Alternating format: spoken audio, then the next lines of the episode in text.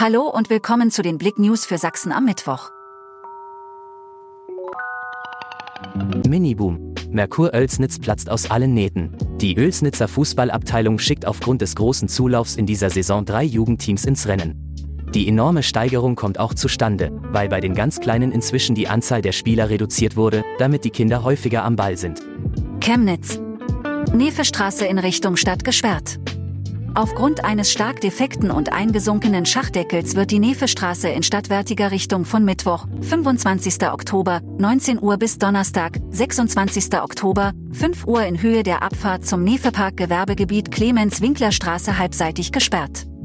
Aufgrund der Unfallgefahr und zur Vermeidung größerer Schäden muss sofort eine Reparatur durchgeführt werden.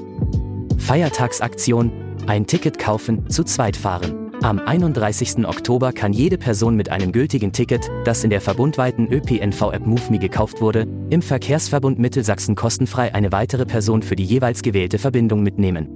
Das Angebot gilt ausschließlich für Einzel- und Tagestickets, nicht für das Deutschland-Ticket. Zwei Verletzte nach Frontalkollision in Schneeberg.